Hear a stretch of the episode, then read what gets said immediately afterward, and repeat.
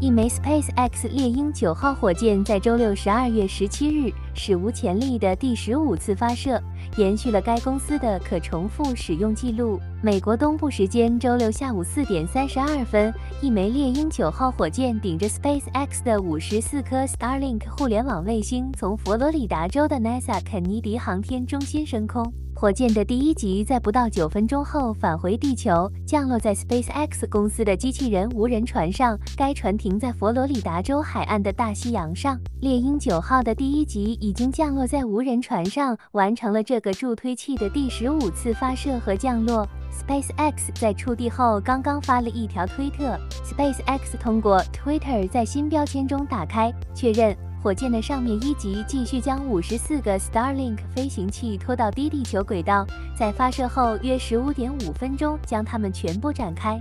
Starlink 是 SpaceX 公司庞大且不断增长的宽带卫星群，向世界各地的人们传输互联网服务。迄今为止，该公司已经发射了超过三千五百个 Starlink 航天器，并打算发射更多。SpaceX 公司向美国联邦航空管理局 （FAA） 申请批准，部署近三万颗下一代 Starlink 2.0卫星。